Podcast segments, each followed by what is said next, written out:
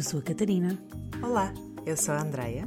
Juntas apresentamos o Pod Mais Amor. E agora que deste play neste episódio, respira fundo, relaxa, abre o teu coração e vamos para mais uma conversa.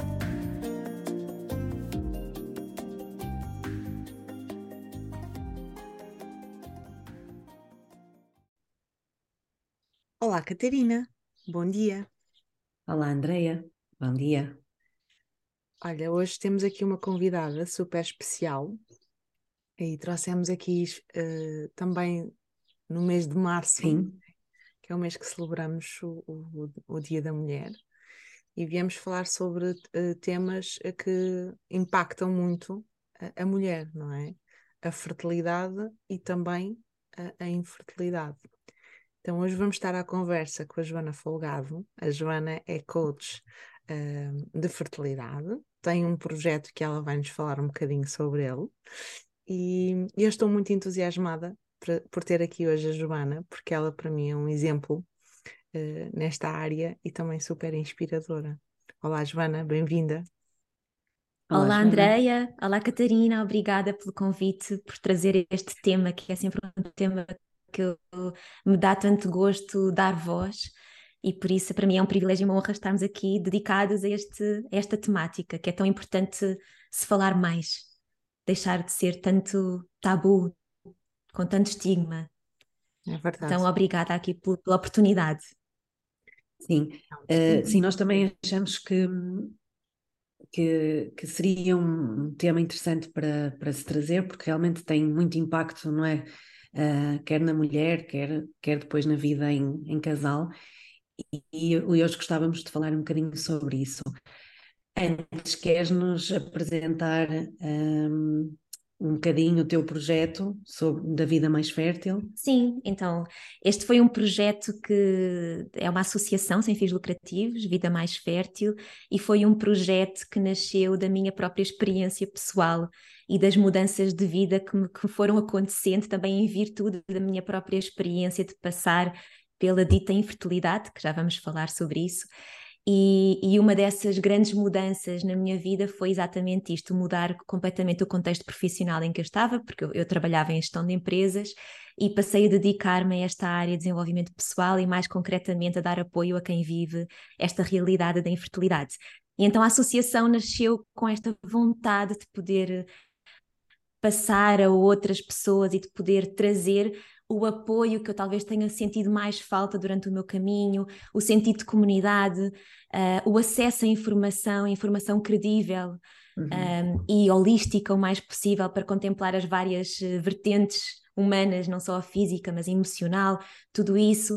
Então o, o projeto nasceu dessa vontade, juntei-me também a outra mulher que também partilhava do mesmo, da mesma missão e da mesma paixão, e fundámos a associação e que basicamente é isso que nós fazemos. Temos vários meios, podcasts, eventos, um, tudo dirigido para quem vive em fertilidade e também começamos agora a, a alargar um pouquinho a, atuação também para profissionais de saúde que acompanham estas pessoas, também para uhum. empresas onde estas pessoas trabalham e, portanto, também com, este, com esta vertente de poder trazer políticas que ajudem as pessoas no seu, no seu ambiente de trabalho a viverem melhor.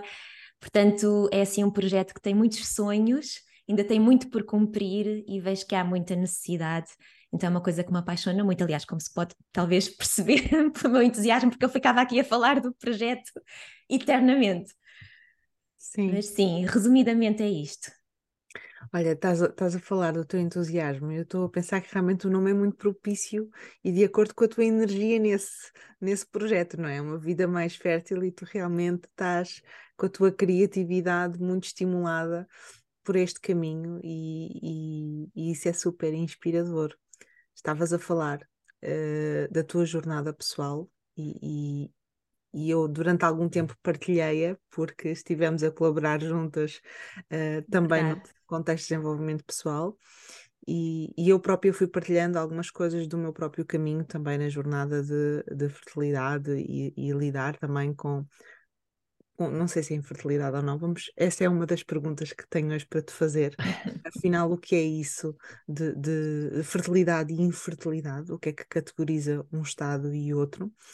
E, e, falarmos aqui também um bocadinho das nossas histórias. Somos três mulheres uh, e é sempre muito rico perceber que, que, apesar de experiências drasticamente diferentes ou muito semelhantes, nós conseguimos sempre sentir e ressoar uh, as experiências umas das outras, sejam elas de, de alegria, sejam elas de tristeza, sejam elas de dor, sejam elas de amor. Né? Então estou muito curiosa por, eh, por ouvir e sentir esta nossa conversa. Queres começar por partilhar o que é que, o que, é que como é que tu chegaste a, a esta, a este entendimento do que era fertilidade e infertilidade? E o que é que categoriza uhum. uh, dizer que alguém está a lidar com a infertilidade? Não é? Uhum. Olha, para mim, estas temáticas só surgiram na minha vida quando efetivamente eu passei pela experiência de não estar a conseguir engravidar. Porque até lá, uh, talvez uma visão romantizada, hoje já se falam mais de casos em que a gravidez tarda a acontecer ou, ou, ou existem dificuldades em consegui-lo, mas hum, confesso que na minha, no meu contexto, na minha realidade, essa não era uma experiência que eu conhecesse e, portanto, para mim, nem sequer havia esse tema, fertilidade ou infertilidade. Para mim, éramos férteis. e, e, considerava a fertilidade assim como, como a capacidade fácil de se conseguir uma gravidez.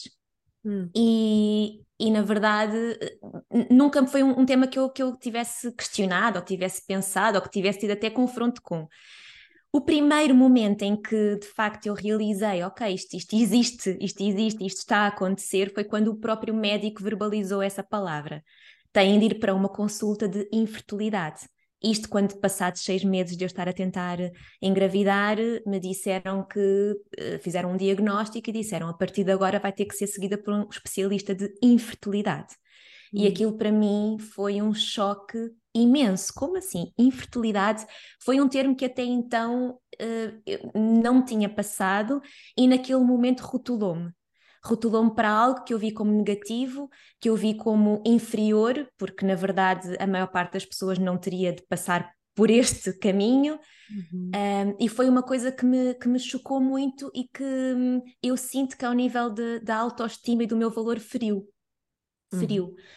Um, e portanto, este foi assim o primeiro momento, o primeiro baque e choque com o tema de então não somos todos férteis e, e eu, muito especialmente, pelos vistos, também não sou. Então foi como se alguém de fora me viesse dizer: Tu és isto. Uhum. Um, e, e menos, eu acho que isto. Tu tens menos olhando para... por isso, não é? A sensação com que ficamos é, é Mas aí, Joana, desculpa, já uh, já tinham feito realmente uma perspectiva de que se, uh, uma avaliação dos dois ou ainda só estava só estava Sim, nós nesse momento nesse momento tínhamos feito entretanto, portanto isto não foi logo ao final de seis meses, terá sido um pouquinho mais, porque ao final de seis meses procurámos ajuda médica e aí fizemos toda todo o diagnóstico e exames necessários, tanto do meu lado como do companheiro, nós hoje sabemos, e também é um mito que muitas vezes que é muito importante frisar, o de a mulher ainda uh, tem normalmente, parece que avisa, o peso da infertilidade está mais em cima da mulher, porque se julga que, que o diagnóstico normalmente e as dificuldades estão deste lado, e é Sim. mentira, nós hoje sabemos que 50% uh, eh, que é dividido, 50% do homem e 50% da mulher, e por isso, naquele momento, foi logo, foi, foi diagnosticado e feito todos os exames de ambos os lados, e eu acho que isso é super importante também para quem está no seu caminho poder olhar. Uh, mas, portanto, isto para responder à tua pergunta, só Sim. depois desses, desses diagnósticos é que me foi dito então para ser acompanhado por alguém deste, desta área. E, eu, e isto para dizer este rótulo, porque eu acho que é este o primeiro momento em que a pessoa contacta com, com essa realidade e muitas vezes fica, ao nível, fica marcado ao nível da identidade, que é quase uma condição que parece que isto me vai marcar para o resto da vida eu sou infértil, não é? Uhum. E eu uhum. acho que é preciso muito cuidado, porque olhando para trás, eu considero que eu estou infértil. A Organização Mundial de Saúde diz que é uma doença, e é uma doença, em que basicamente consiste na impossibilidade ou não conseguir uma gravidez tentando ao longo de 12 meses, com relações regulares, e, e não resulta uma gravidez. É uma doença. É uma doença como é qualquer outra e que no fundo é um estado. E pode ser um estado passageiro. Não é uma coisa que determina toda a minha essência, não só física, mas é eu enquanto pessoa. E eu acho muito importante nós criarmos este distanciamento destes rótulos. Ok, eu estou a enfrentar um desafio físico, um, que é considerado uma doença, e vamos, não é? Vamos tomar ações neste sentido, não é de todo ignorar que isto existe, mas eu não me tenho que rotular com este rótulo de, de, de infertilidade. Hum. Um, e eu hoje, no meu trabalho, por acaso, eu tenho sempre um bocadinho este. Eu falo em fertilidade ou fertilidade, porque eu gosto muito mais de depender para a fertilidade, porque na verdade eu acredito que nós somos férteis, na essência, não é? Estamos a passar por bloqueios que têm que ser, no fundo, vistos. Um, mas ao mesmo tempo falar de infertilidade coloca-me mais próximo de emocionalmente das pessoas que estão a passar por esta realidade, que é uma realidade muito dura e que está marcada às vezes com esta crueza e com esta gravidade do rota que vos falei quando eu o recebi. Ou seja, porque socialmente, porque socialmente ainda é muito por aí que se, que se vai, não é? E ainda é esse o, o, o sentido que, que atribuem às pessoas, é isso que tu estás a dizer, portanto procuras essa ligação mais emocional, de, mas de uma forma para desconstruir um pouco esta, exatamente. esta ou palavra. Seja, seja, porque eu a falar de fertilidade, eu não me estou a conectar exatamente com as pessoas que eu de facto Sim. quero poder apoiar, que são pessoas uhum. que estão a, a viver um turbilhão de emoções um, a ter impactos em várias áreas, em quase todas as suas áreas de vida, a sentirem-se perdidas, confusas, impotentes, frustradas, tantas emoções. E eu quero muito poder conectar com elas e mostrar que este é um caminho que elas não têm de ficar neste, neste padrão, neste de ficar marcadas com este rótulo, uhum. que efetivamente há que resgatar esta fertilidade, mas há que conseguir olhar para tudo isto com um novo olhar, trazer mais leveza, trazer mais equilíbrio, trazer outra forma de, de, de olhar para isto de uma forma mais leve. No fundo, é isto. Sim, quando tu falas do impacto que isso tem em toda a vida, não só uh, do nosso valor enquanto ser humano, não só da nossa autoestima, uh, e, e, aqui eu vejo que é uma coisa que a parte negativa em fertilidade normalmente pode estar mais assente na mulher, mas o homem também tem aqui um viés muito pesado. Lembro-me de, de, uma situação uh, que a mulher acabou por assumir publicamente a responsabilidade pela infertilidade, quando na verdade Uh, a razão uh, desse processo vinha da parte masculina, mas havia muita vergonha associada uh, a admitir isso, não é? Então eu acho que uma das heranças religiosas que nós temos é, é esta de que a relação sexual é para procriar e que o nosso valor enquanto casal está em gerar prole, não é? E, e a uhum. mulher tem muito do seu valor para a sociedade marcado por esta capacidade de uh, ser fértil, de gerar vida, de, de, de, dar continuidade à espécie, e o homem de ser viril e, portanto, também de garantir que, que, que isso é possível. Portanto, há realmente aqui uma, uma crença muito limitadora do valor daquela pessoa associado a este processo de gerar uh, prole, não é? E para mim isto é super desumano. Sem dúvida. Pode ser muito religioso, pode ser muito uh, preconizado, não é? E está muito no nosso inconsciente coletivo, mas isto é super desumano, porque nós somos muito mais do que, um, do que uma espécie que vai procriar, não é? Uh, nem todos os animais uhum. dentro do mesmo, do mesmo grupo precisam de o fazer, não é?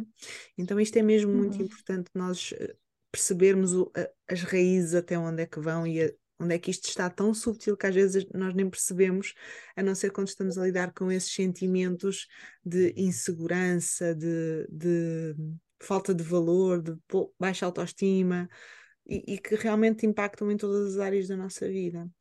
Outra coisa. Sim, só complementava que é esse sentir que faz com que muitas pessoas neste processo, eu diria que a maior parte, também sinta a culpa. A culpa do seu corpo não dar a resposta que deveria dar.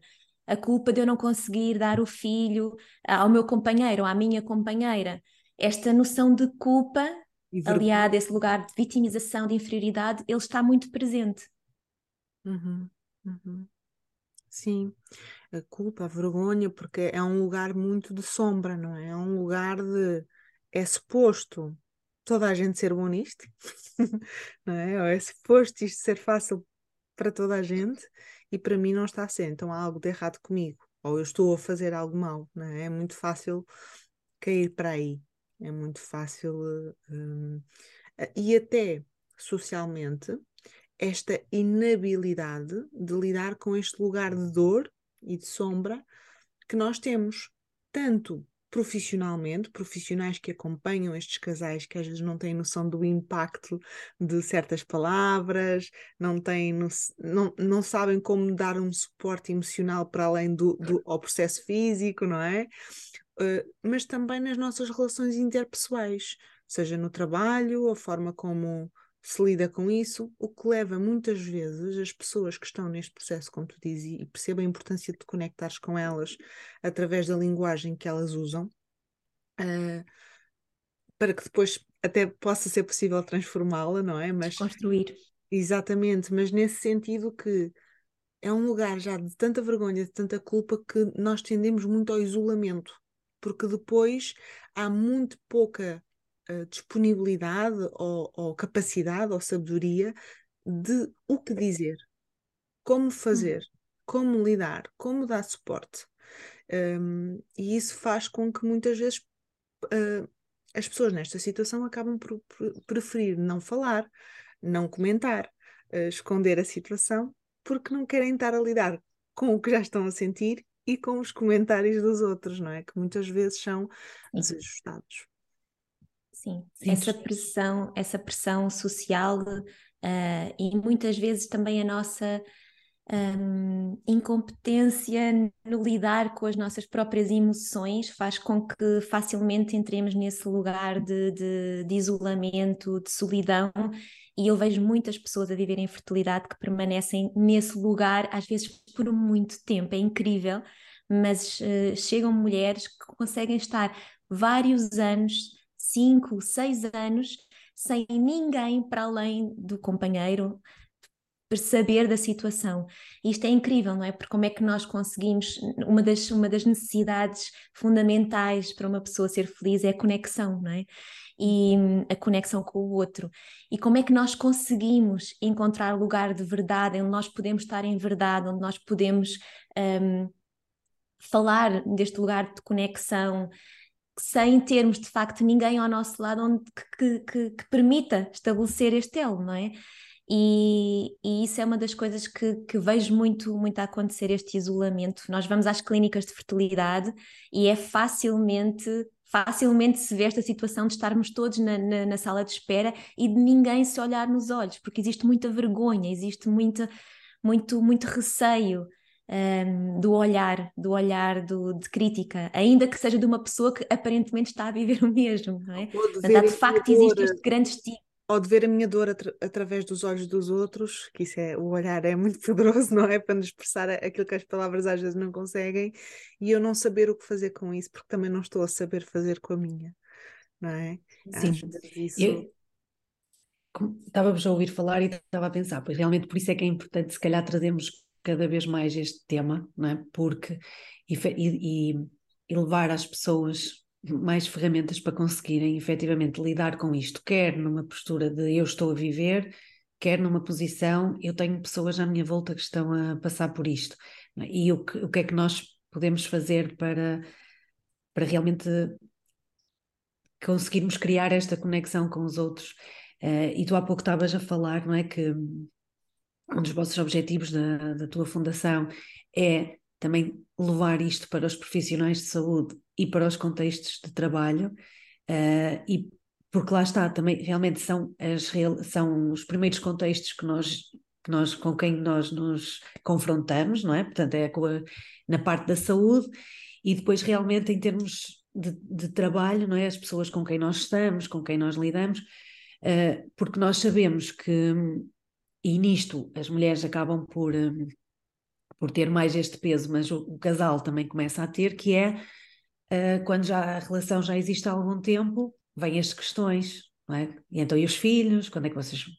E nós não temos realmente noção de. Nós fazemos estas questões muito numa perspectiva de socializar não é? e de trazer um tema, mas não temos efetivamente noção de quanto este tema pode ter peso, não é? Quer para a mulher, quer para o casal, quer para o homem também. Uh, como é que como é que tu achas que realmente uh, nós podemos começar um, a socialmente uh, trazer outra perspectiva uh, para este assunto e para a forma como realmente abordamos, não é? Quer a mulher, quer o, quer o casal nesta, nesta temática, por exemplo. Sim, olha, eu até acrescentava mais, tu falavas aí de, de uh, as pessoas à nossa volta que vêm ao nosso encontro com comentários e perguntas, no, no, fundo, difíceis e indesejadas, pelo menos para quem está a viver essa dificuldade. E eu somava também, porque é uma realidade que, que também muito acontece, que é em todas as outras uh, facetas também de proximidade de amigas, de familiares, de pessoas até desconhecidas, que estão a viver a maternidade ou uma gravidez, ou círculos, no fundo, acabam-se por criar círculos sociais de, de onde esses temas estão muito presentes e onde a pessoa se sente que não se inclui ou que toca numa dor que é muito profunda e isso ativa uh, emoções uh, ou, ou, mesmo uh, indisponibilidade para estar nesse lugar. Uh, e isto acontece-nos no contexto de trabalho, no contexto de, de, de, amizade, no contexto de família. Portanto, é algo que está muito presente. Às vezes, às vezes basta só o ver uma mulher grávida, não é? Portanto, isto, isto para. Não é? Às vezes não é Exato, portanto, isto para dizer que nós estamos cercados uh, não só Sim. dos comentários que, que, nos vêm, que, que, nos vêm e as perguntas que são feitas, que, que existe, mas também toda a nossa, o nosso olhar para fora uh, de, de, realidades que estão à nossa volta. E de facto aqui eu acho que o importante é percebermos, isto é uma realidade muito comum, viver em infertilidade. Estamos a falar de 15% das pessoas em idade reprodutiva vivem dificuldade em conseguir uma gravidez. Estamos a falar uma em cada seis. Portanto, é muito normal que uma pessoa qualquer ainda que não conheça, tenha à sua volta alguém que está a viver esta situação. Portanto, eu diria que perante este conhecimento, e é preciso que exista esta informação, por isso é que é tão bom nós falarmos sobre isto, uhum. um, que exista mais esta consciência de que isto pode estar a perturbar ou tocar em algum ponto que possa ferir alguém que está à minha volta. E eu acho que quando a pessoa tem esta consciência, a pessoa quando fala e faz essa pergunta é como tu dizias, quer estabelecer relação, quer abrir uma conversa, quer até se aproximar do outro, não numa intenção de ferir. Portanto, quando a pessoa sabe, tem a consciência de que pode estar a ferir, porque isso pode estar a acontecer efetivamente com uma grande probabilidade em pessoas à volta, também vai ter mais esse cuidado. Portanto, eu acho que isto passa tudo muito por informação e consciência. Isto do lado de quem está uh, à volta, não é? Do lado de quem vive. É uma, são estratégias mais desafiantes porque é como é que tem que tem que definir como é que eu vou atuar perante estas situações, não é? E aqui um, tem de haver mesmo, acho que um diálogo, quanto muito interno, mas se for em casal, também em casal, de como é que nós vamos lidar com estes desafios, porque vão existir, vai, vão existir perguntas, vão existir contextos onde eu não me vou sentir bem. Então, como é, quais, é, quais é que vão ser as nossas estratégias, ou as minhas estratégias, não é? Vou, vou evitar, porque também é, também é possível e faz parte, e faz parte e é bom impor esses limites. O que é que é para mim uh, saudável ou que passa a ser tóxico. Uhum. E às vezes nós não nos permitimos a colocar esse limite porque parece mal, porque, porque tem medo que o outro reaja uh, mal também a esse limite. Mas então aqui, de facto, acho que passa muito por isso. Como é que eu quero estar nestes ambientes? Onde é que eu me sinto bem, confortável? E às vezes pode ser um dia sinto-me confortável aqui e no outro dia estou mais frágil e não me sinto. Isso. E como é que eu consigo comunicar ao outro esta minha vulnerabilidade também, porque quando ela é comunicada deste lugar, uhum. existe do outro lado receptividade. Eu não conheço casos onde um, eu fui vulnerável, disse que efetivamente isto me custa imenso estar, por exemplo, vamos supor uma situação, um baby shower de uma amiga, que até pode ser muito amiga, um, e eu não estou numa altura em que eu me sinto suficientemente forte, uh, confortável neste ambiente, porque acabei de passar por um insucesso ou porque está de facto muito a ser muito desafiante neste momento de lidar com tudo, com todas as emoções que estou a sentir. Ok, eu posso comunicar isto deste lugar, eu não me sinto confortável aí uh, neste momento, nesse, nesse, desde, nesse, desde esse, essa proposta, esse convite que me estás a fazer, mas posso estar contigo noutro momento, noutro formato, noutra, noutra forma, não é? Então todas, as, todas estas possibilidades são, estão acessíveis, nós às vezes é que as E são válidas, não é? São válidas, e são válidas. É importante realmente perceberem que não é que a posição que assumirem é válida, é igual, portanto não, não tem que só se sentir. que é muito importante trazer a gentileza do convite para que seja, às vezes nós evitamos partilhar do outro lado agora, não é? Vamos imaginar as pessoas que rodeiam essa mulher ou esse casal que está a passar por esse caminho de lidar com, com, com esse estado de infertilidade. Às vezes, por, um, por uma questão de intenção protetora, não se convida, não se partilha notícias, não. Ah, não vou convidar para o baby shower porque, coitados, não sei. Então acho que às vezes a gentileza de olhar nos olhos e perguntar de olha, tu és uma pessoa importante na minha vida, estou a viver isto, gostava que estivesses presente. Se não for neste dia, está tudo bem. Uh, como é que tu estás? É? Porque às vezes este nosso cuidado em proteger, mas sem perguntar, também pode contribuir para essa sensação de que estão a ser afastados, de que estão a ser excluídos, uh, porque estão a viver um processo que é diferente, não é? Ou, ou, ou, a viver uma experiência que aparentemente não é igual. Uhum. Não é? Eu acho que esta, esta Andrea, gente e acho... perguntas, não é? Desculpa. Sim, Andreia, eu, eu acho isso super importante. Às vezes, o que, às vezes a, as pessoas à volta é que não sabem muito bem como agir. Uh, e sabem, Sim. eventualmente, quem já passou por isto, essa gentileza é mais fácil que ela exista porque conseguimos mais perceber o que é estar na pele do outro, mas por é noutras situações eu não, eu não consigo às vezes encontrar gentileza para outros temas onde eu próprio não vivi e não tenho essa uhum. sensibilidade. sensibilidade. Uh, e portanto, eu acho que também uma, algo muito importante é passar essa responsabilidade para nós, para pessoas que estão a viver essa dificuldade, de poder verbalizar aquilo que esperam que seja a atuação do outro. Um, e, e, e, pode ser que, que, faça sentido verbalizar: olha, eu gostava muito que tu me perguntasses como é que as coisas estão a correr, ou não, ou até o que eu não estou, eu, eu preciso mesmo que, que não me perguntes sobre isto, porque eu não quero estar a falar mais sobre o tema, eu só quero encontrar um espaço para falarmos de outras coisas, não é? mas haver este canal de comunicação do que é que é a uhum. minha, a minha necessidade também pode ser muito importante, porque ficar à espera que o outro tenha essa gentileza ou perceba exatamente aquilo que eu estou a viver, pode ser que exista. E, e, é fantástico quando isso está presente, mas pode ser que não. E podemos nós verbalizar a, a, forma como é que gostaríamos de ser tratados no fundo com o outro. Isso que estavas a falar também, não sei se foste tu, Catarina, em relação à notícia de uma gravidez, ou a Andreia, já não me recordo. Uhum. Quando uma amiga não é engravida, já me aconteceu, amigas minhas me perguntarem se isto acontecer, como é que tu queres que eu te informe? Uhum. Um, eu acho isto super bonito e uhum. ficam com esta preocupação de, de como é que vão falar comigo, não é? E eu hoje, eu hoje estou, estou super disponível, fico muito contente com estas notícias, não, não me toca como já me tocou num, num formato negativo, um, mas eu acho bonito quando alguém faz esta aproximação de, de, lá está, com essa gentileza, mas podemos ser uhum. nós a verbalizar isso também. E eu acho isso eu importante porque nós não vamos encontrar tem essa intenção dupla, não é? Tem a intenção de trazer estas pessoas que estão a viver esta situação para a sua responsabilidade pessoal de comunicar as suas necessidades, os seus limites, as suas preferências, os seus estados uh, e, e, o que estão a viver, mas também é um convite a, a, a, todos nós, à nossa responsabilidade social, de estarmos atentas que se estamos num grupo com 10 mulheres, provavelmente há ali uma que pode estar a ser impactada por este tema.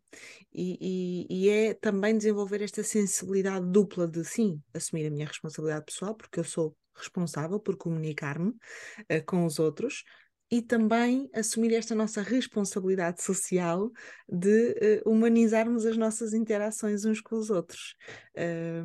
E acho que é mesmo importante. Eu sei, claro, que o teu caminho a, a comunicar com pessoas diretamente que estão a viver este tema é empoderá-las nesse sentido, de comunicarem, de se entenderem para depois poderem verbalizar o que os está a incomodar, o que, como é que eles gostariam de ser tratados. E eu também quero deixar aqui este convite a todos nós que passando ou não por isso, podemos também educar-nos em relação a isso, não é? Uh... Sim, e até é muito bonito de ver que quando se está a viver esta realidade de infertilidade e quando se comunica isso ao outro, eu sinto mesmo, e vejo pelas mulheres que acompanho, que isso ajuda na tomada de consciência para o outro e que essa pessoa passa a ser um agente de consciencialização de outras. Então isto propaga-se e é, e, e é bonito quando isto acontece, não é? Porque porque de facto as pessoas não têm muitas vezes esta consciência. Talvez haja até algum, hum, alguma relativização da importância que isto tem para a vida da pessoa. Um, porque normalmente as pessoas que estão à volta, ok, não engravida ao final de um mês, ah, tá bem, não te preocupes, vais engravidar, não é? Não engravida ao final de seis, mas calma, isto ainda é cedo, uh, também não é, não é o final do mundo, não engravida ao final do ano, mas calma, isto ainda existem tratamentos médicos, ou seja, as pessoas à volta tendem a, a, fazer este tipo de comentários que no fundo é para ajudar o outro uh, no sentido de superação e de, e de não afundar no negativo que, do que está a viver, mas acabam, acaba por parecer que, que esta é uma situação um bocadinho até fútil, não é? Porque há tantas opções, até a adoção é opção, não é? Há tantos caminhos possíveis. Quer dizer, não, não, não fiques tão em baixo por causa disto, calma, isto ainda vai acontecer, ainda há tempo. Ou seja, é fácil de, de, de haver um bocadinho esta condescendência ou, ou, ou parecer no olhar de quem vive que os outros não entendem bem a dor profunda que é do que está a acontecer. Uhum. Um, e isso, claro, também que nos desintoniza, não é? Desta, de, de, deste, deste contexto social. Ou seja, o que tu estás a propor é que realmente, claro que cada mulher, cada homem, cada casal tem que fazer o, o seu caminho primeiro de integração do que, do que se está a passar é? com, com eles, mas que uh, esta falar-se sobre isto e serem eles próprios na primeira pessoa a poderem realmente partilhar estas informações pode permitir que realmente a sociedade haja de outra forma, de uma forma diferente com outros casais a quem isto vai acontecer, não é? No fundo, o esconder ou, ou o querer estar na bolha, não é? Nesta, nesta dor, que também eh, pode ser permitida, não é? Em determinada fase, claro, mas que esta partilha é que pode, pode facilitar realmente a forma como se olha para esta situação e depois como se vai lidar no futuro com, com ela, é isso? Sim, é mesmo, é mesmo isso, sabes, eu já tive, eu já tive nessa bolha, atenção, hoje para mim é fácil é falar sobre isto, mas eu já estive em, em, numa fase inicial onde as pessoas me faziam a pergunta e eu só sentia um aperto enorme no peito e vontade de ir para a casa de banho chorar, porque eu nem sequer conseguia, conseguia verbalizar nada, não é? Portanto, isto, Isso. obviamente que o, o, o, como me sinto hoje é fruto de todo um trabalho, de todo um, um, um à vontade com o tema que, que, que foi feito, portanto, nem todas as pessoas vão ter esta facilidade, como eu também já em momentos não tive, de não. poder falar sobre o tema abertamente, mas a verdade é que quando eu comecei a fazê-lo, eu notava no outro imenso desconforto. Ou seja, a pessoa perguntava e eu dizia: Nós estamos a tentar já há X tempo, não está a ser fácil, já fizemos tratamentos. Contava a história. E do outro lado havia um profundo desconforto de estar naquele lugar, porque a pessoa não tinha resposta para isto, uh, não sabia como então relacionar-se e conectar-se com, com, com tudo, com toda esta informação que tinha sido ouvida. E, e portanto, eu acredito que quando este lugar de, de, informação, quando a pessoa de facto passa esta informação, que é muito bom nesse sentido, não é? De, de, de, dar a conhecer ao outro a dificuldade que é estar a viver isto e de que de facto pode não ser fácil, ao contrário do que se pensa. Então é mesmo isso, ou seja, podemos ser um canal de, de informação, o que não significa que todos estejam numa fase em que o conseguem fazer. Um, e também está tudo certo. Uhum, uhum. Joana, eu não sei se queres. Desculpa, André. Uh, Porque eu ia realmente aqui. Queres perguntar tu o que primeiro? Não, mas eu ia introduzir aqui a questão do casal, por isso é que não sei se queres. Não, eu queria explorar só um bocadinho aqui okay. a experiência uh, da Joana nesta área. Uh, Joana, estavas a falar que a fertilidade, então, essa uh, um, esse, esse campo, não é? Em que uh, um casal ao fazer uh, relações e mesmo sem intervenção consegue engravidar e que a infertilidade seria uma doença que ao, ao final de seis meses, um ano, um, a tentar de, dessa forma, sem, sem, sem ajuda, sem, sem perceber, um, seria algo a, a ser procurado. E quando a pessoa engravida e tem perdas consecutivas, isso é considerado uma possibilidade de infertilidade? Sim, uh, sim. É uma de... possibilidade de infertilidade. Quando passa por mais do que três perdas, acho que é o, o número é este, uhum. não tenho a certeza, mas julgo que sim, que a Organização Mundial de Saúde também incorporou esta, esta nuance de mais do que o número de perdas, também é uma das vertentes de infertilidade. Portanto, não é só a dificuldade na, na concepção. Uhum. Mas a própria manutenção da gravidez. Da, da gestação em si, não é? Exato. Pronto. E o que é que tu aprendeste sobre ti? Porque eu acho que o teu percurso de desenvolvimento pessoal e profissional neste campo tem sido muito enriquecedor, não só para ti, mas para quem te rodeia. Um, e beber um bocadinho dessa tua experiência acho que pode ser extremamente importante aqui também no podcast e para as pessoas que nos estão a ouvir. É, o que é que tu aprendeste uh, com, sobre fertilidade, não é? E que dons é que tu também recebeste e aprendeste com este processo de temporariamente estar a lidar com a infertilidade? Uhum. Bom, vou-te procurar resumir. o que é que eu aprendi sobre a fertilidade? Um, aprendi, sem dúvida, algo que nunca me passou pela cabeça, que era a probabilidade não joga a nosso favor.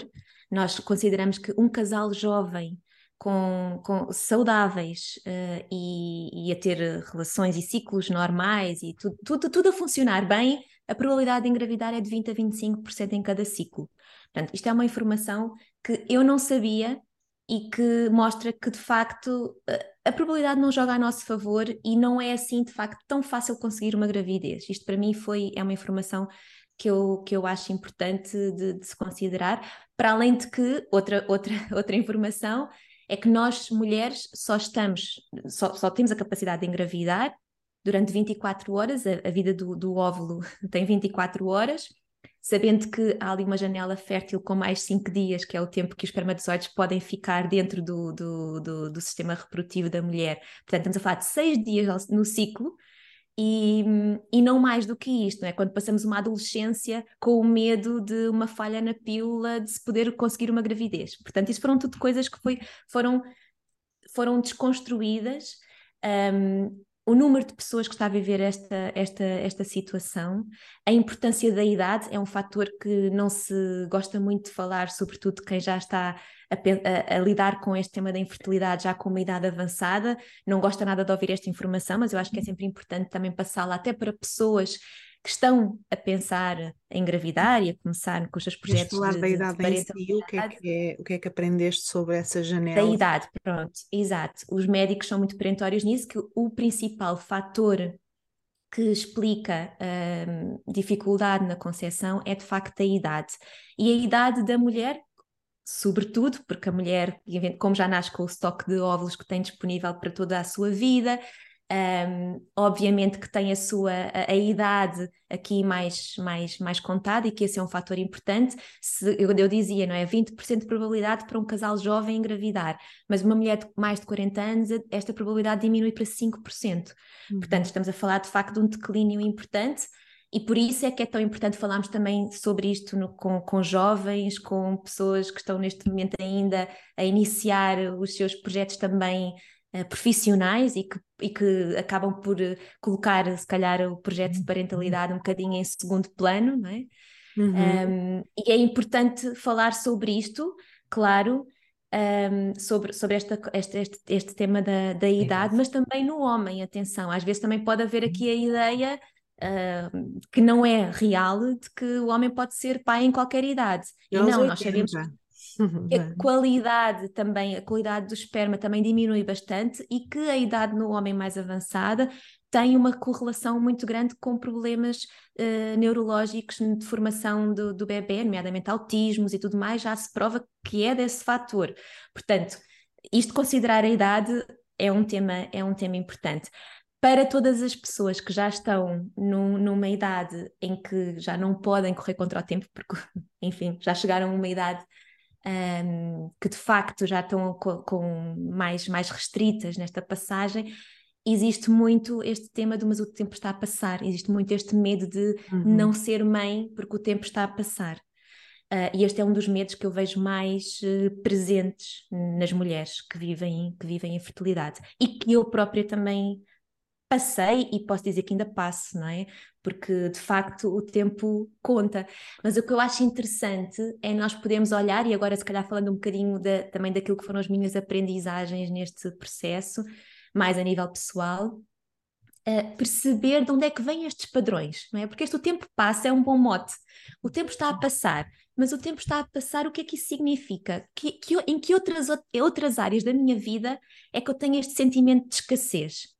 De escassez em relação ao tempo, de escassez em relação ao financeiro, de escassez em relação às minhas capacidades, não é? Onde é que este padrão existe mais? Qual é que é este padrão? É de comparação? Estou-me a comparar com outras mulheres que já foram mães e por isso é que eu sinto que estou a ficar para trás? Qual uhum. é a crença que está aqui? Qual é o medo que está aqui? Qual é que é este modelo de comparação que eu tenho e que utilizo na minha vida noutras áreas? Ou seja, isto para dizer que tudo aquilo, aquilo que eu senti é que tudo aquilo que eu vivi um, como desafio da infertilidade mostrou-me padrões que vão muito para além do que é o tema da infertilidade como um só, não é? Porque o meu padrão de exigência, o meu padrão de controlo, o meu padrão de eu, eu, tenho de fazer os planos e as coisas correspondem ao meu plano. Eu sempre fui a boa aluna, a comportada, aquela que fazia as coisas certinhas para ter o resultado. E o resultado uhum. vinha.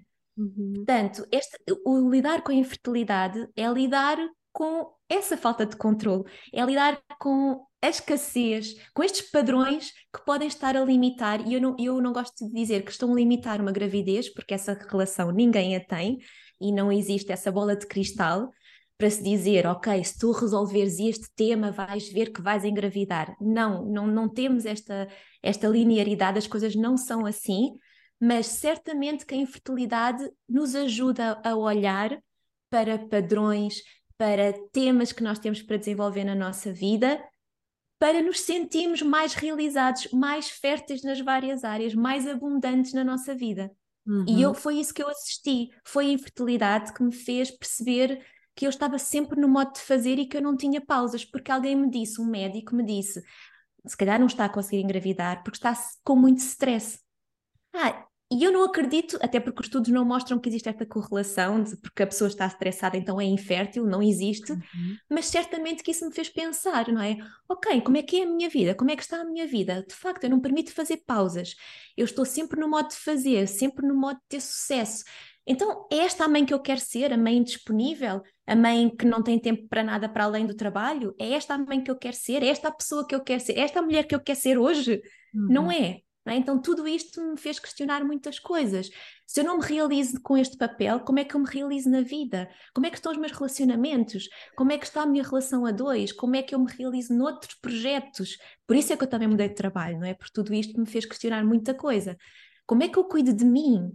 Não é? Então, ou seja, tantas não acredito que nenhuma delas seja a condição para, quando isto estiver resolvido, eu vou engravidar, mas acredito que todos estes desafios nos podem fazer crescer e muito na mulher que somos ou no homem que somos hoje e também na mãe e no pai que queremos vir a ser.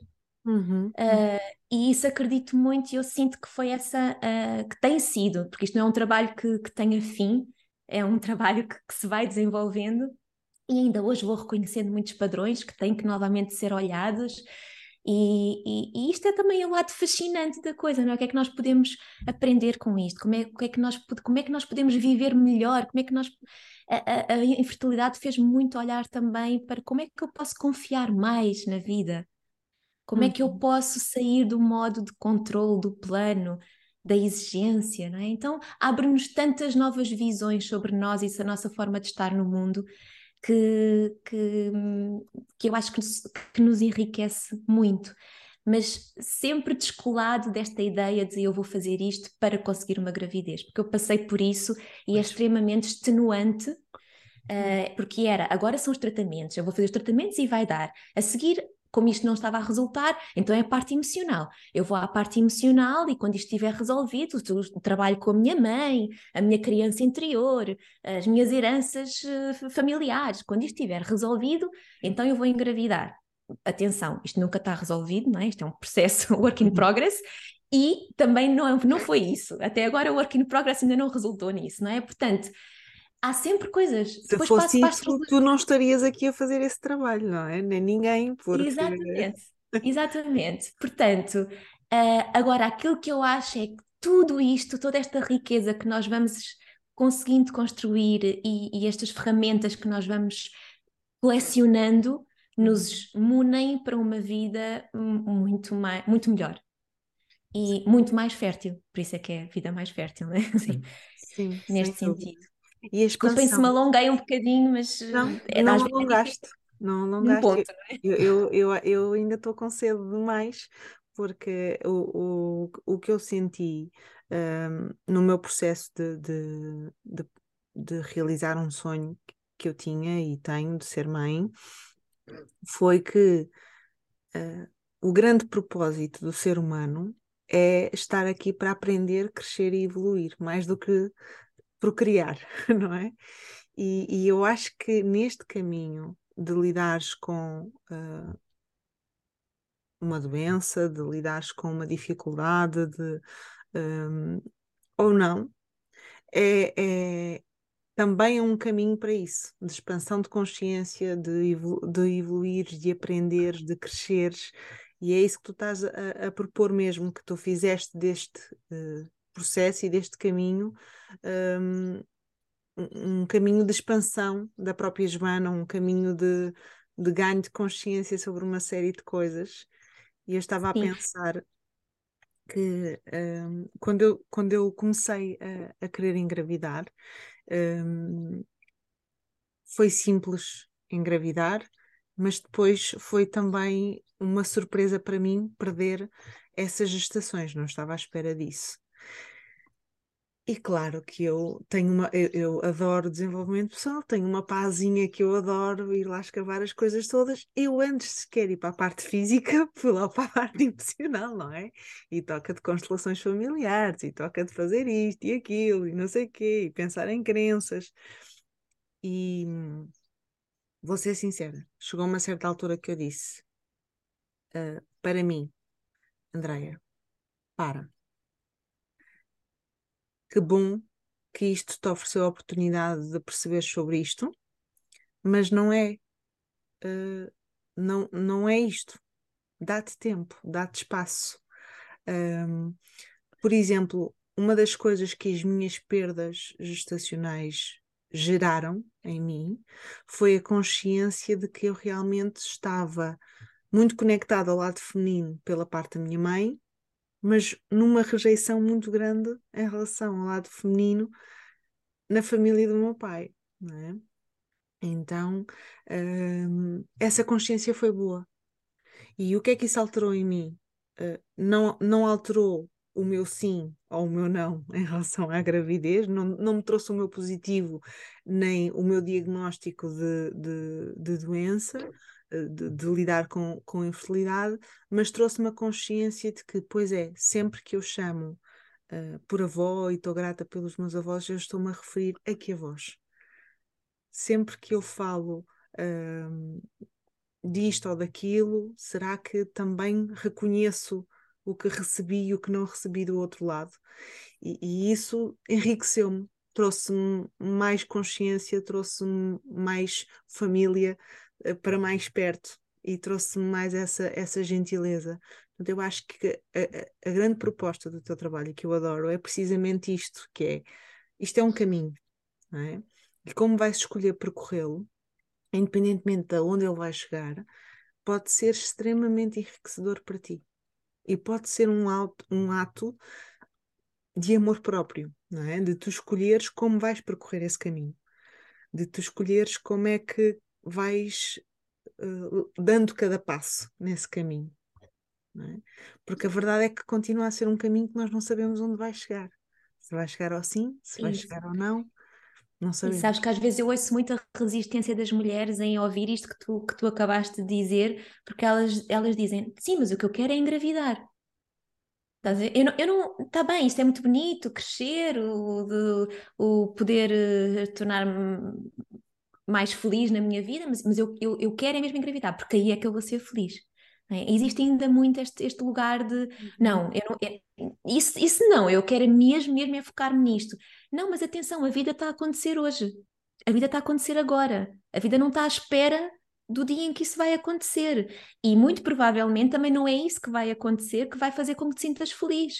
Porque vai chegar esse momento e vão vir vários outros desafios que te vão pôr em causa em outras, em outras matérias, na maternidade ou na vida no geral, não é? Portanto, este lugar de, não, a vida está a acontecer agora e é agora que nós podemos usufruir dela. Então vamos fazer deste espaço um espaço mais equilibrado, mais abundante, mais feliz, e quando acontecer, e quando acontecer, e esperemos muito que, que aconteça, uhum. então, ok, vamos, vamos poder desfrutar desse, desse sonho, que é sempre, claro, uma, uma concretização, um, um sonho muito desejado. Não estou a dizer que isso vai, que isso vai trazer infelicidade, claro que não, isso joga, isso é um, uma, uma cereja no topo do bolo.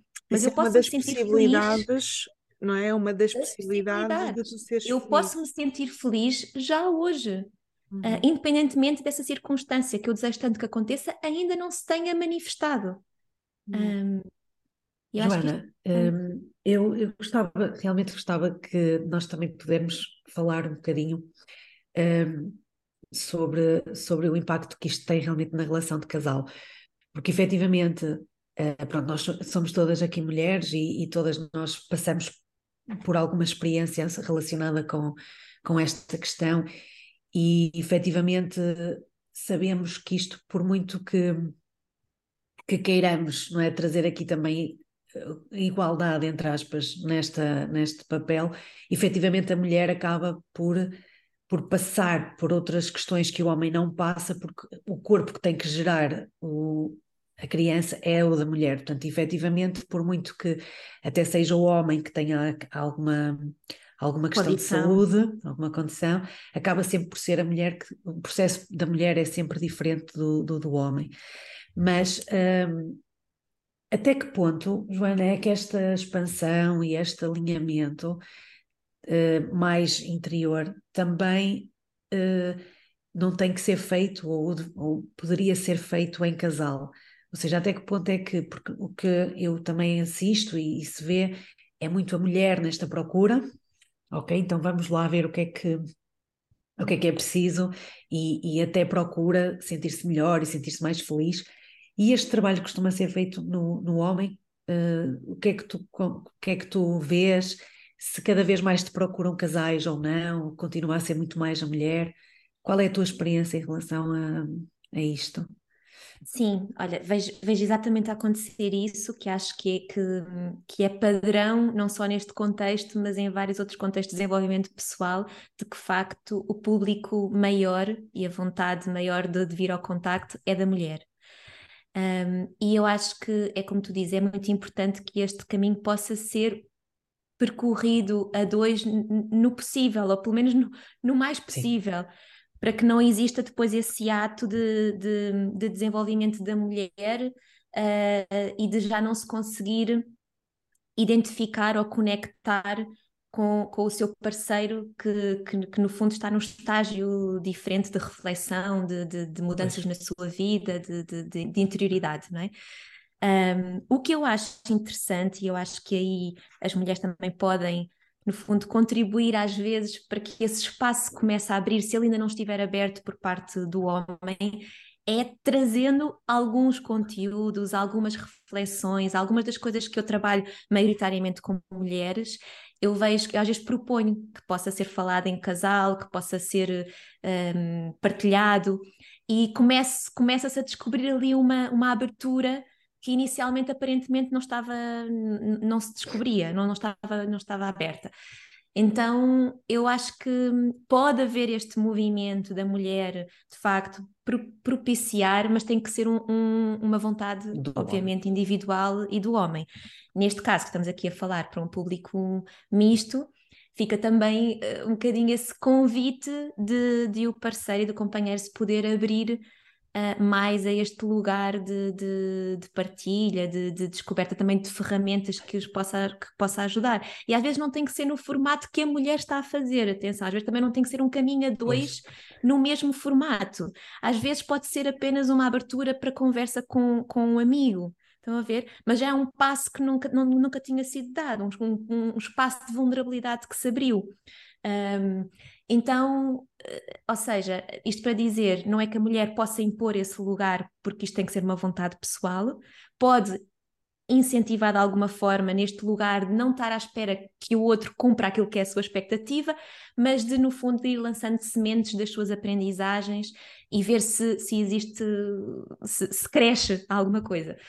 Um, mas também não procurar só no homem essa não ter na expectativa do homem de fazer o seu caminho tal e qual, uh, porque provavelmente também não vai acontecer desse formato, não é? Então também não ter essa expectativa tão tão definida. Sim, e ter a abertura que ele pode estar a fazer o caminho dele num outro, não é? Com outro, outro sentido, formato. outro formato.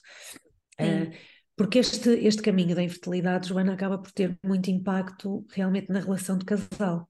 Uh, não é? Quer uh, as tentativas uh, não é, o, os sucessos ou não, não é o conseguir o positivo ou não, uh, isto depois acaba por ter muito impacto na relação de, de casal. Uh, não sei se, se é uma questão que tu já conseguiste apurar ou se consegues ver assim alguma assim alguma indicação pelos casais que também acompanhas, mas um, consegues assim identificar algumas algumas potencialidades que podem existir neste, por, neste caminho, ou até o que é que, uh, em termos de, de fraquezas, não é? O que é que pode potenciar também no, no, no casal e na relação Sim. a dois? Olha, várias, várias componentes. Né? Agora lembrei-me, podemos começar por uh, o facto de, de, de estas, estes desafios no relacionamento de casal um, potenciarem um bocadinho aquilo que são as diferenças de género. Estou a falar aqui do, de, uma, de, um, de, uma universalidade que pode não existir em todos os casais, atenção, mas existe de facto um, uma forma um, mais universal da mulher lidar com os problemas, com as situações, muito mais emocional, talvez um bocadinho mais no, na ruminação, na necessidade de disposição do tema, uh, de encontrar esse momento de conexão com o outro que o homem tem outra forma de, expressão, mais às vezes no lugar da evasão, um, no lugar de também um bocadinho aparente frieza exterior, mas também no lugar de eu tenho que ser aqui a pessoa pilar de suporte uhum. uh, e portanto eu também não posso ir abaixo, não é? Este lugar da masculinidade que, tóxica, mas, mas que existe e que está muito, muito hum, incrustada. Um, mas portanto, isto maximiza logo aqui estas, estas diferenças. Muitas mulheres partilham que, ah, porque ele não, não se preocupa, não, não está tão envolvido quanto eu, não está tão comprometido quanto eu. Uh, e muitas vezes pode não ser assim, não é? Mas pode parecer que isto é assim de fora. Um, também o facto da mulher, por vezes, esperar que o homem seja exatamente, dê o suporte que ela precisa, uhum. emocional. E também perceber que esse lugar de, de apoio uh, pode ser encontrado noutras pessoas e não tem que ser necessariamente e só no parceiro. Um, também acho que acho que é uma das coisas uma das coisas importantes. Tem que haver muito alinhamento. Às vezes não existe este alinhamento de vontades de caminho um, e também perceber que às vezes é, é, não é às vezes é preciso comunicar sobre isso, perceber onde é que cada um está, em que estágio é que está porque muitas vezes não existe alinhamento para fazer, para prosseguir para um tratamento, às vezes não existe alinhamento para pensar em outra opção, não existe alinhamento quanto à espera, às vezes as mulheres querem se precipitar mais logo, vamos partir já para uma próxima tentativa, e o homem diz, calma, eh, isto foi muito intenso para ti, não é? Se calhar é melhor espaçar, portanto, às vezes existem estes desalinhamentos, é preciso comunicar muito, uh, para que se encontrem estes lugares de, de, de, de, caminho comum e de uhum. projeto, não é? E, e, respeitar estes timings que podem ser diferentes, mas se cada um conseguir perceber o que é que do outro lado um, está a acontecer, não é? O que é que, o que, é que motiva uh, cada, cada, cada decisão e cada, cada pensamento em relação ao passo que querem dar, tudo isso ajuda, não é? Já para não falar dos temas de intimidade sexual, que é um tema que, tá, que está muito, muito, muito, muito, muito comum, que é, que é muito comum em todos estes, estes casais que, que, vivem esta realidade, porque o ato, o ato sexual em si passa a ser um ato para um objetivo de procriação. É? E isto faz com que nos desliguemos do corpo, do prazer, da conexão, da intimidade como, é, como ela deve ser prazerosa, não é? Uhum. E, e, isto com o tempo vai, vai desconectando desse lugar e isso é uma realidade que, que também tem de ser olhada e, e, e vista em casal. Até Eu acho que são tudo oportunidades. Eu vejo muito. Isso é, é, imagina, cada vez que nos vamos conectar um com o outro fisicamente, é numa área em que, agora vou pôr sucesso entre muitas aspas, não estamos a ser bem-sucedidos, não é? E se só nos vamos conectar a partir desse lugar em que tu estás frustrado, eu estou frustrado, ou estamos a passar por uma fase melhor ou pior em relação a isso, pode ser um lugar que em vez de conexão gera mais desconexão e desalinhamento, não é? Sem dúvida. Chega àquelas datas impostas pelos tratamentos ou às datas da janela fértil e, e, não existindo vontade dessa intimidade é um lugar de muito desconforto e de frustração, não é? E, e, e por mais que não se queira, começa-se a colar essa, essa, ao ato sexual bocadinho esse, esse rótulo, não é? De, de, de não prazer ou de algo que vai gerar, que, que, que não está a conseguir, no fundo, cumprir com o resultado que se espera. Não é? Então, esses lugares de frustração começam a estar muito presentes e, e, é importante também olhar e desconstruir isto e procurar uma intimidade que seja prazerosa um, no casal. Eu acho que são tudo temas, no fundo, todos estes, comunicação, alinhamento, projeto, sexualidade, são tudo temas que podem surgir com este desafio ou noutros, e, e provavelmente a parentalidade, eu não a vivi ainda, mas daquilo que ouço, uh, traz N temas destes, não é? Isto, se não foi tema, passa a ser tema, mais tarde ou mais cedo vai surgir, qualquer coisa, pode surgir. Sim. E, portanto, tudo aquilo que possa ser olhado, visto neste momento, isto cria pilares e estruturas na relação, que é uma relação certamente muito mais sólida e preparada para lidar com outros desafios que se vão colocar. Uh, e, e, isso, e estudos mostram isso efetivamente, que casais que passam pela dificuldade de, de, engravidar e por um tempo prolongado e que passam por todos estes desafios e que, e, e que se conseguem fortalecer nisto, são casais que têm uma maturidade e uma solidez uh, maior para outros desafios. Portanto, eu, eu não sinto que seja só ouvir, quando, quando estes desafios surgem, olhar para eles como oportunidades de nos relacionarmos ainda melhor, de construirmos uma base ainda melhor, para que isto possa ser mais prazeroso para os dois, agora e no futuro. É? Então, e pedir ajuda, acho que isto é muito importante. Eu, houve vários momentos na nossa relação, e ainda existem, em que nós pedimos ajuda, e temas em concreto sobre infertilidade, já procurámos ajuda sobre a sexualidade, procurámos ajuda para saber os próximos passos no nosso caminho, que, que neste caso para a doação de ovócitos, quisemos falar com especialistas para colocarmos as perguntas certas, para refletirmos em, conj em conjunto, já fizemos psicoterapia juntos também, em determinados momentos em que sentimos necessidade de, de, de, de viver o luto que estávamos a passar os dois pelos insucessos constantes. Então, este procurar ajuda de pessoas que possam abrir um, estes campos de comunicação, de, de, de, de, aproximação, acho que é muito importante. Joana, estavas a falar da doação de ovócitos, eu não sei o que, o, o que isso é, podes-me explicar, por favor? Ok. Um, então, doação de ovócitos é, é, uma, é, um, é uma. Bom, é um, não é um tratamento, porque o tratamento em si é uma fertilização in vitro, mas é uma situação em que se recorre a, a uma dadora de óvulos, mas também pode ser uma doação de esperma ou uma doação de embrião. Portanto, aqui recorre-se a dadores de gâmetas, que é o que se diz, pode ser o óvulo, pode ser o esperma, pode ser já o embrião fecundado, uhum. uh, como forma de suplantar, às vezes, desafios que se colocam quando algum destes gâmetas não é possível de ter ou de ter nas condições que seriam as desejáveis para conseguir uma gravidez. Não é? Portanto, no caso da doação de ovócitos, podemos estar aqui a falar, por exemplo, mulheres que têm menopausas precoces, mulheres que a qualidade dos óvulos não é, eh, não é boa, uh, mulheres que têm alterações genéticas que não podem ter os seus, uh, os seus óvulos fecundados, enfim, várias situações uhum. em que pode ser necessário recorrer a uma dadora de, de óvulos. De óvulos.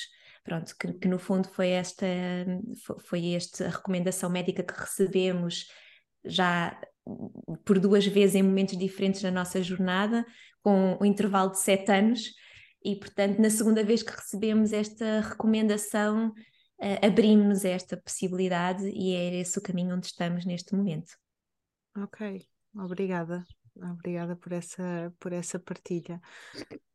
Sentes que ainda há muito por falar destes temas? O que é que tu gostarias, enquanto uh, sociedade, que, que estivéssemos a falar ou a fazer perguntas? Ou o que é que tu achas que é importante continuarmos a fazer? Falar, falar, falar, informar, informar, informar. Eu acho que é, passa muito por aqui. Um, falar mais sobre o tema. Acho que só quando falarmos mais sobre este tema é que isto passa a ser tão tão comum e tão vivido com tanta naturalidade que, que é fácil falar sobre isto, que é normal que as pessoas passem por esta situação, que é normal que se possa precisar de ajuda médica. Um, traz normalização ao tema uhum. e acho que é uhum. preciso trazer uh, mais, mais informação. Acho que passa muito por aqui. O que é que tu dirias à Joana? Uh, como é que tu falarias com a Joana de há 10 anos atrás? Se te pudesses sentar com ela frente a frente?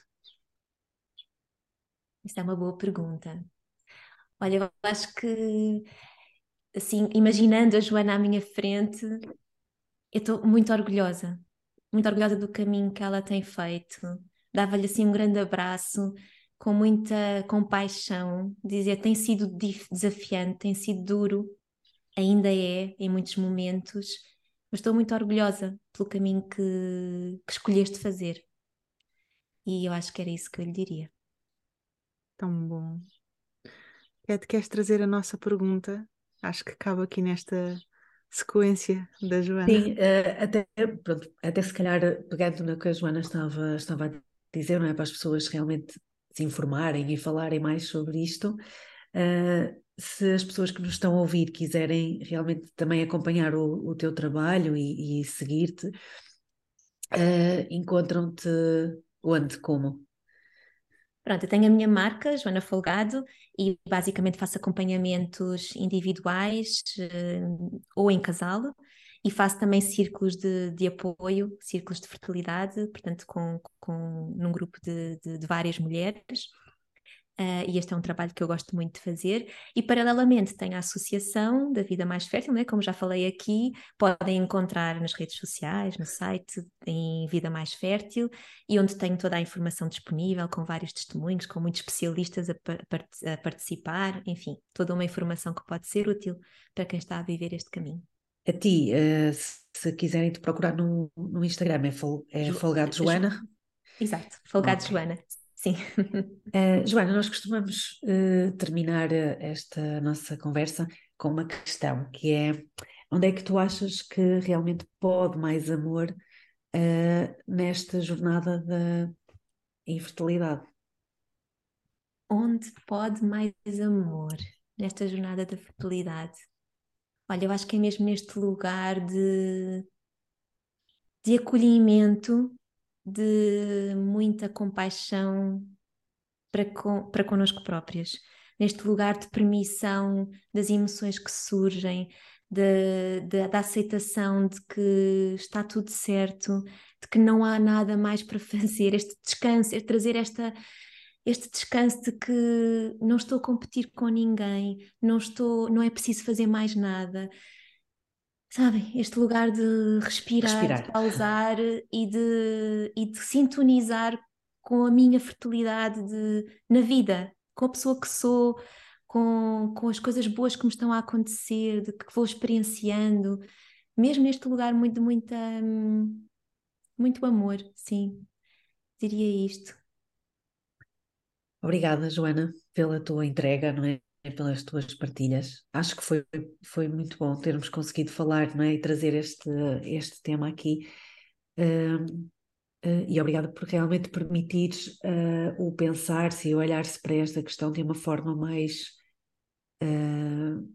mais leve, não é? mais humanizada, mais de abertura também e de acolhimento, como tu estavas a dizer, para, para, o, que as, para o que as mulheres, os homens e, e os casais passam quando estão neste caminho. Obrigada, obrigada eu aqui pela oportunidade Obrigada. de falar.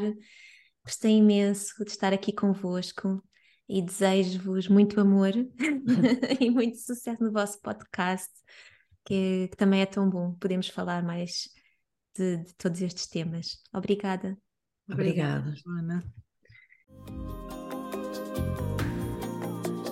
Acabaste de ouvir mais um episódio do Pod Mais Amor. Esperamos que tenhas tido boas reflexões, bons insights com esta conversa e que, acima de tudo, saias daqui com a sensação que pode sempre mais amor. Partilha connosco o que achaste no episódio e partilha com quem achas que vai gostar de ouvir. E sorri, porque a tua felicidade depende de ti e de mais ninguém.